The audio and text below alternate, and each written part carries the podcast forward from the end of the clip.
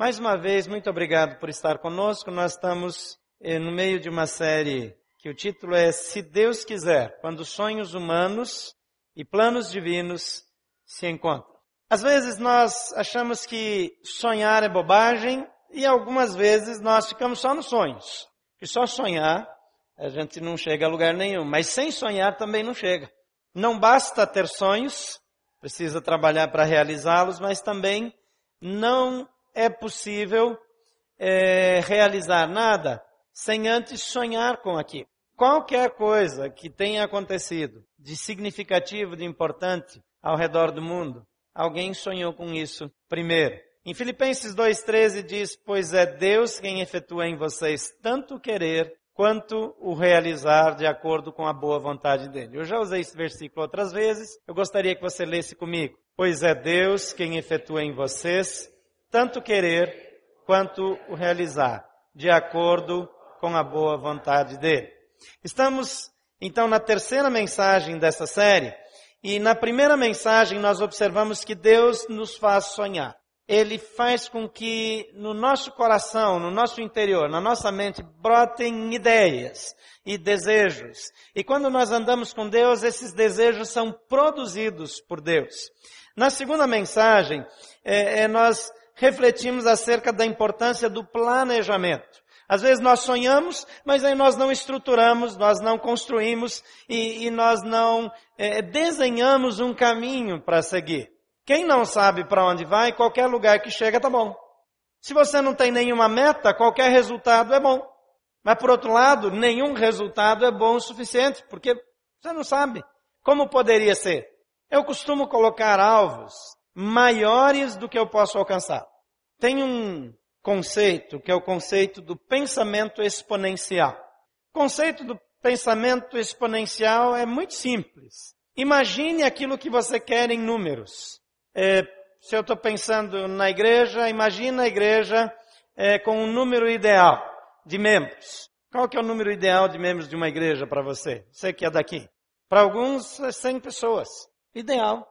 Todo mundo se conhece, dá até para fazer um churrasco no quintal e levar a igreja inteira. Convidar todos para o casamento. Ontem, é, mais uma pessoa da igreja se casou, foi o casamento da Joyce, e eu encontrei algumas pessoas da igreja, mas muitas pessoas não estavam lá. Por quê? Porque é muito simples, não dá para convidar todo mundo para um casamento hoje em dia. Não tem como. Não tem bolso que aguente, não tem um auditório, um salão de festas que comporte todo mundo, se você quer levar todas as pessoas, não dá. Então, talvez para alguns o ideal seja 100. Mas se o seu ideal é 100, pensamento exponencial sugere que você coloque mais um zero no final. Se for mil, acrescenta um zero. 10 mil, põe um zero. Claro, não estou pensando aqui em número de membros de igreja. Estou dando um exemplo para você entender. O seu alvo é, é, é alcançar é, dez vezes mais aquilo que você já conquistou, coloca um zero. Então são cem vezes mais. É, esse conceito do pensamento exponencial, ele só serve para quem segue a Jesus, por uma razão. Porque fazendo isso, a única probabilidade de alcançar o alvo é se Deus fizer um milagre. Senão não dá. Se você pensou em ganhar 100 mil no ano, você acrescenta um zero, já virou um milhão. Se era um milhão, ficou melhor ainda, né? Já foi para 10 milhões. Agora, quando você coloca uma meta, isso não significa que você planejou para chegar lá.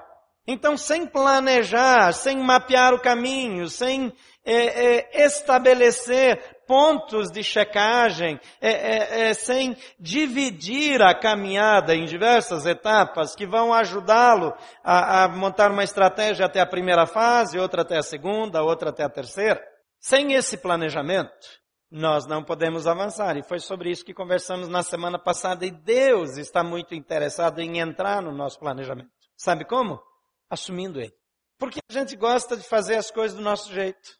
Mas quando Deus faz, então nós vamos ser bem-sucedidos na caminhada. Agora, sonhamos, planejamos, precisamos começar a fazer alguma coisa. Eu conheço gente que ama fazer planos, mas que jamais executa qualquer um deles. Você já conheceu alguém assim? Eu também. Quem já conheceu? Só para ver se eu estou.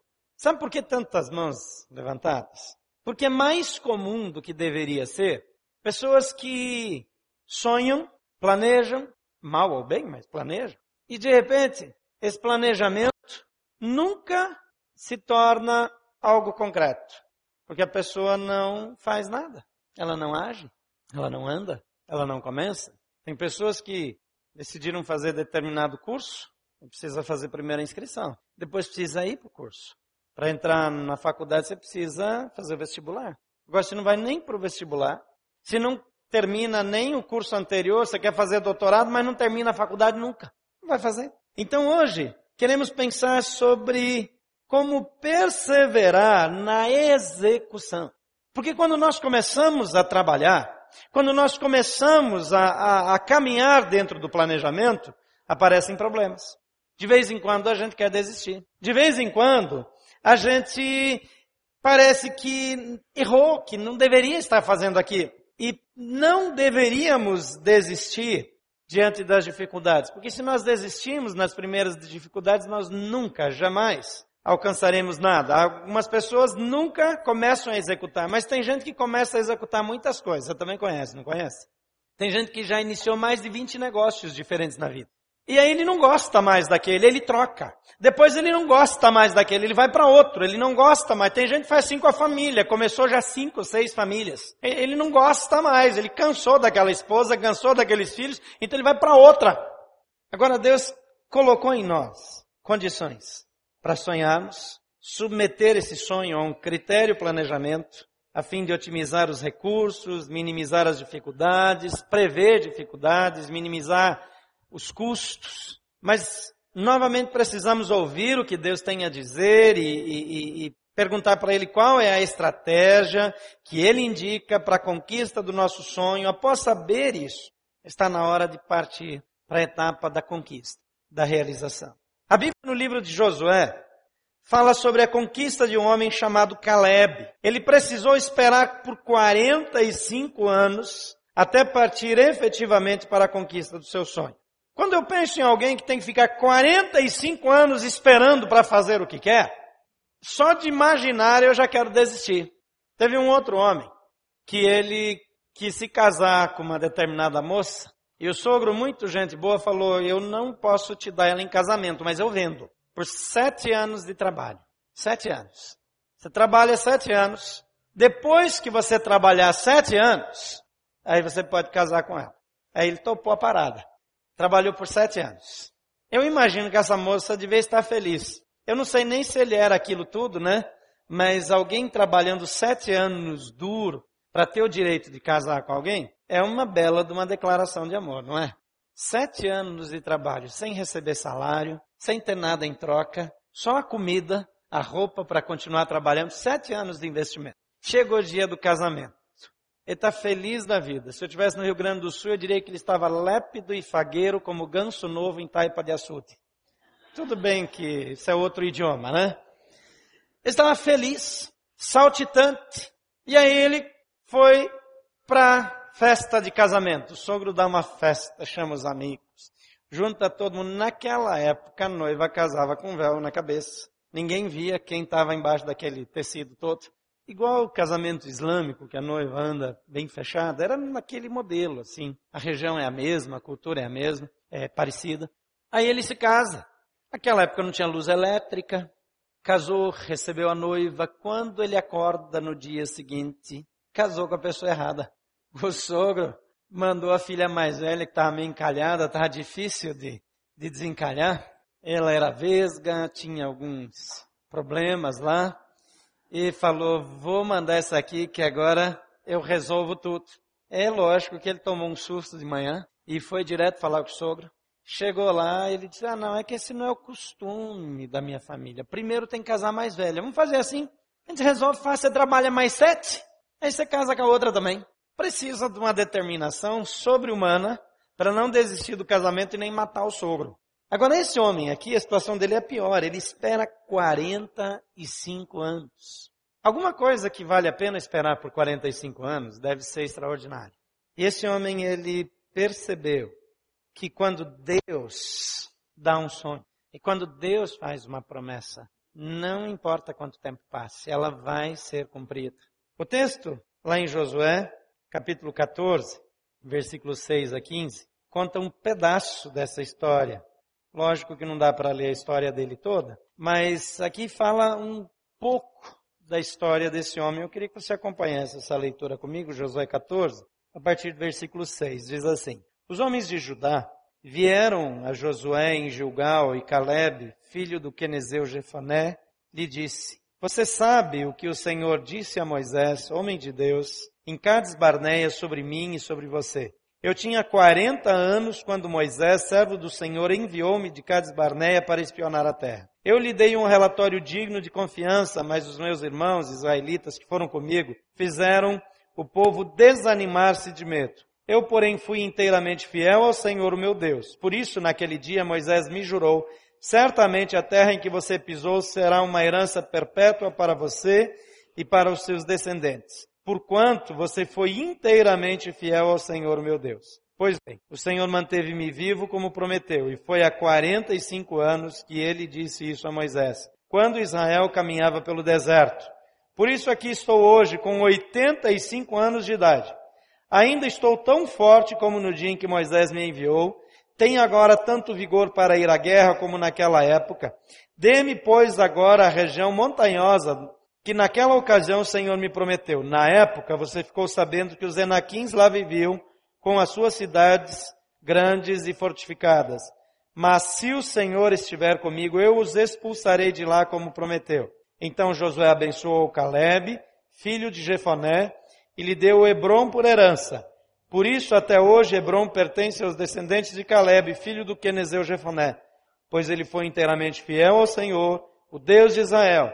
Hebron era chamada Kiriat Arba, em homenagem a Arba, o maior dos Enaquins e a terra teve descanso da guerra. Esse homem andou com Moisés. Esse líder já havia morrido há muitos anos.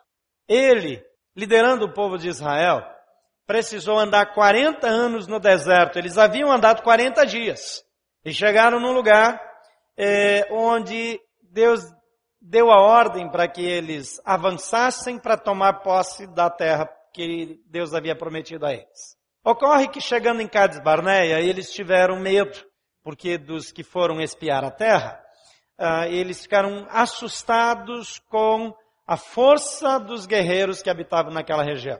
Então deram um relatório negativo.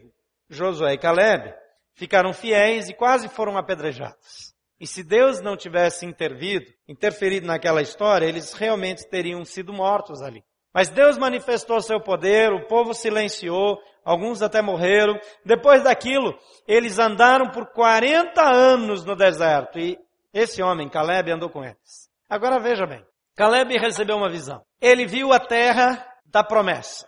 Ele viu as cidades fortificadas. Ele viu que ali estavam gigantes que ao olhar humano poderiam até parecer invencíveis. 45 anos se passaram. Ele só tinha uma coisa em mente. Um dia eu vou conquistar a terra que Deus me deu. Quando o nosso foco está no lugar certo, o tempo não é uma barreira que possa impedir que caminhemos na direção do alvo. Se você tem uma direção na vida, se Deus deu para você um alvo, se Deus já colocou no seu coração algo que você deve fazer, mantenha o seu alvo a despeito das circunstâncias. Não abra mão dos seus sonhos. Nunca, nunca desista. Jamais abandone o alvo. Quando Deus dá uma direção, quando Deus fala ao coração, quando Deus nos coloca uma convicção interior, não importa quem diga o contrário, não importam que barreiras apareçam, não importa quanto tempo leve, se Deus falou, Ele vai cumprir. A Bíblia diz que Deus não é homem para mentir e nem filho de homem para se arrepender. Se Ele falou, Ele vai fazer. Se Ele prometeu, Ele cumprirá. Aqui está um homem que a vida começa a passar por causa das outras pessoas, não por causa dele, por causa do pecado dos outros, por causa do erro dos outros, por causa das dificuldades. Ele não consegue fazer logo aquilo que precisa fazer, mas ele está animado, ele está cheio de desejo de tomar posse da terra. Ele sabe que ele vai para uma guerra, mas vai vencer porque Deus disse que ele venceria. Talvez os impostos atrapalhem você. Talvez a sua empresa não se desenvolva porque tem burocracia demais. Talvez a família atrapalhou você. Talvez dificuldades surgiram para que você é, é, crescesse na sua carreira como servidor, ou seja, onde for. Mas aqui é uma palavra, um exemplo de um homem que 45 anos se passa, mas ele tem um alvo e ele não abre mão. Quais são os sonhos que você já desistiu? Quantas coisas você já deixou pelo caminho? Busca de volta. Porque se Deus deu um sonho para você, não o abandone, não desista. Ele é fiel, ele é capaz de cumprir. Em Josué 14, 7 a 9 disse é, Caleb, eu tinha 40 anos quando Moisés, servo do Senhor, enviou-me de Cades Barneia para espionar a terra. Eu lhe dei um relatório digno de confiança, mas os meus irmãos que foram comigo fizeram o povo desanimar-se de medo. Eu, porém, fui inteiramente fiel ao Senhor, meu Deus. Por isso, naquele dia, Moisés me jurou, certamente, a terra que você pisou será uma herança perpétua para você e os seus descendentes, porquanto você foi inteiramente fiel ao Senhor, o meu Deus. Quando Deus fala, Ele cumpre a sua palavra. Em segundo lugar, confie nas promessas de Deus. Não desista do sonho, mas confie naquilo que Deus falou. Em 14:10 diz assim: Pois bem, o Senhor manteve-me vivo como prometeu, e foi há 45 anos que ele disse isso a Moisés, quando Israel caminhava pelo deserto. Por isso estou aqui hoje, com 85 anos de idade. É um garotinho de 85 anos de idade. Tem alguém com 85 aqui? Ninguém? Engraçado, né? Aqui tem um garoto de 85 anos de idade, louco para ir para a guerra. A idade não é uma barreira que possa impedi-lo de realizar os seus sonhos. Confie naquilo que Deus prometeu. Se até hoje não aconteceu tudo que Deus prometeu na sua vida, não desista. Não morra na véspera. Espere o cumprimento das promessas de Deus, porque Ele sempre é fiel. Você crê nisso? Crê na fidelidade de Deus? Precisei provocar, né? Porque estava meio devagar assim. Deus sempre vai cumprir. Ele jamais volta atrás. Em terceiro lugar, transforme o período de espera em tempo de preparação. Quem gosta de esperar aqui? Levante a mão. Não, eu também não. Tem gente aqui, duas pessoas gostam de esperar. No auditório aqui, com 250 pessoas, tem duas que gostam de esperar. A maioria não gosta. Eu não gosto, confesso. Você lembra quando a internet era conexão de escada lá no comecinho? Que ficava fazendo aquele barulhinho de descagem? Eu quase morria do coração. E nem era tanto tempo assim. Fila de banco. Se eu entro num lugar que tem fila, eu vou embora. Eu vou fazer outra coisa. Agora, períodos de espera são inevitáveis. A gente não precisa gostar, mas tem que aprender a suportar. Não tem como evitar. Você tem que esperar para várias coisas. Mas se você aproveita o tempo de espera para torná-lo num período de preparação, você vai estar bem. Caleb chegou como chegou aos 85 anos porque ele estava lá se preparando, malhando, ralando, fazendo exercício, se alimentando bem, comidinha macrobiótica, né? Estava lá cuidando da vida para estar com saúde, com força, com energia, porque ele tinha uma guerra pela frente. E se ele chega de qualquer jeito, ele não consegue. Então transforme esse período em tempo de preparação. Josué 14, 11 diz, ainda estou tão forte como o dia que Moisés me enviou. Tenho tanto vigor agora para ir à guerra como naquela época. Eu, cá entre nós, que ninguém nos ouça, eu acho que ele era meio otimista. Eu acho que ele não estava assim, vendo tão bem. Naquela época, espelho era um negócio raríssimo. 40 para 85, convenhamos que dá uma diferença. Mas na cabeça dele, ele ainda era um menino. E para ele, os Enaquins, os gigantes, não eram nada. Porque ele não confiava no seu braço. Agora, sabe qual é grande diferença de Caleb para os outros. Caleb, quando tinha 40 anos, ele sabia que com a força dele ele não venceria os gigantes.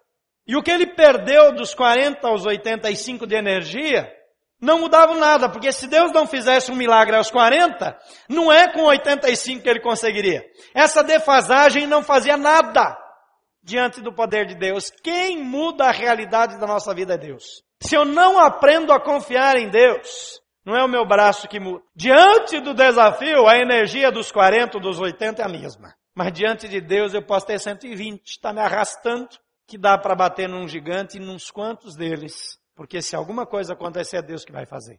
Por isso eu gosto de alvos exponenciais, porque eles só podem ser alcançados se Deus fizer um milagre. O alvo da sua vida é um alvo possível? Então está pequeno. multiplica, coloca um zero no final. Porque o alvo só fica bom quando ele é impossível de ser alcançado. Se é impossível, Deus precisa fazer um milagre. Se requer fé, agrada a Deus. Em quarto lugar, mantenha o curso conforme o planejamento. Às vezes nós fazemos planos, mas aí na primeira dificuldade nós mudamos. Nós nos desviamos, nós fazemos outra coisa. Em Josué 14, 12, Caleb diz, dê-me pois a região montanhosa que naquela ocasião o Senhor me prometeu. Na época você ficou sabendo que os enaquins lá viviam, com as suas cidades grandes e fortificadas. Mas se o Senhor estiver comigo, eu os expulsarei de lá, conforme ele prometeu. Então mantenha o curso. Não diga bem agora que já passou muito, me dá um pedaço aqui mais à direita, onde não tem ninguém morando, que aí eu não preciso ir para a guerra. Veja bem, com 45 anos de espera, eu já mereço uma parte mais fácil. Ele diz, não, eu quero aquela parte que me foi prometida. Aquele é o meu alvo, é para lá que eu vou. Nunca se contente com menos do que Deus tem para te dar. Nunca se contente com menos do que Deus pode te dar. Porque não é o quanto você pode fazer, é o quanto Deus pode fazer. Não é o tamanho do desafio, mas é a capacidade sobrenatural do seu Deus. Em quinto lugar, creia na intervenção e provisão divinas. Deus vai interferir, Deus vai intervir e Deus vai prover os recursos. Ele diz aqui no final do versículo 12: Se o Senhor estiver comigo, se o Senhor estiver comigo, eu os expulsarei de lá, como ele prometeu. Pensa um pouco no seu desafio, no maior desafio, no alvo maior, difícil, impossível. E diga assim: se o Senhor estiver comigo. Pode repetir? Mais uma vez, se o Senhor estiver comigo. Se Deus está comigo, um câncer não é nada, uma doença não é nada, uma limitação nada é. Se Deus está comigo, falta de recurso não é nada. Se Deus é comigo, a minha saúde vem dele. Se Deus é comigo, eu posso todas as coisas naquele que me fortalece. Porque é Deus, é Deus comigo. Deus não abre mão de cumprir o seu propósito na vida daqueles que confiam nele. Ele te escolheu e ele quer usá-lo para a glória dele. Você nunca será vencido até que desista. A vitória é fruto do sonho, planejamento, determinação em parceria com Deus. A vitória está diante de você se você não desistir. Mas tem gente que já desistiu. Tem gente que já abandonou. De fato, quem está seguro ao andar sozinho? Se você não anda com Deus, é possível que não dê mesmo. Porque a grande descoberta da humanidade não é fazer planejamento, é conhecer o Deus que derruba qualquer barreira e realiza o impossível. A Bíblia diz em Provérbios 14, 12 que há caminho que parece certo ao homem, mas no fim conduz à morte. Quem anda sozinho pode errar, mas quem anda com Deus não erra nunca, porque Deus conhece o caminho. Em João 14, 6 diz, respondeu Jesus, eu sou o caminho, a verdade e a vida. E ninguém vem ao Pai, a não ser por mim. Quais são os sonhos dos quais você desistiu? Quais são os planos que você chegou à conclusão que é incapaz de realizar? Ore a Deus e diga: se o Senhor for comigo, eu derrotarei todos os gigantes. Se o Senhor for comigo, eu farei tudo o que Deus colocou no meu coração. Porque Deus é maior do que os problemas, Deus é maior que os obstáculos, Deus é maior do que todas as situações.